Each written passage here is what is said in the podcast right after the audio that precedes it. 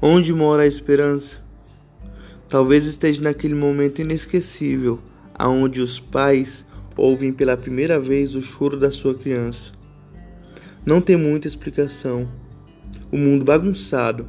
O dia pode até estar nublado, mas quando nasce um novo ser, acontece uma renovação de força, de coragem, de motivação para enfrentar o que for necessário e proporcionar àquela criança uma vida digna, com conforto e proteção.